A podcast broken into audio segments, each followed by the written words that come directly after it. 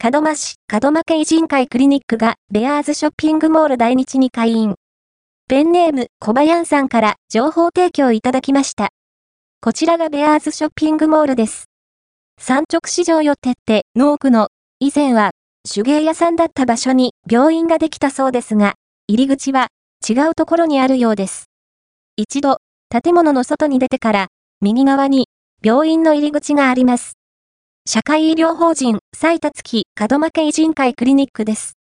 病院なので、中の撮影は遠慮して、詳しくはこちら。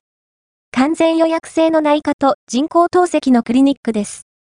病院の HP によると、一般の内科疾患診療を行っているそうです。また、他科への診察や検査が必要な場合は、隣接する森口慶人会病院との医療連携を行っているため、安心して治療を受けられるそうです。人工透析は、透析対応時間外に体調が悪くなった時、不安になられた時に対応するため、夜間、休日緊急体制をとっているそうです。病院の帰りにお買い物を済ませられるのも便利ですね。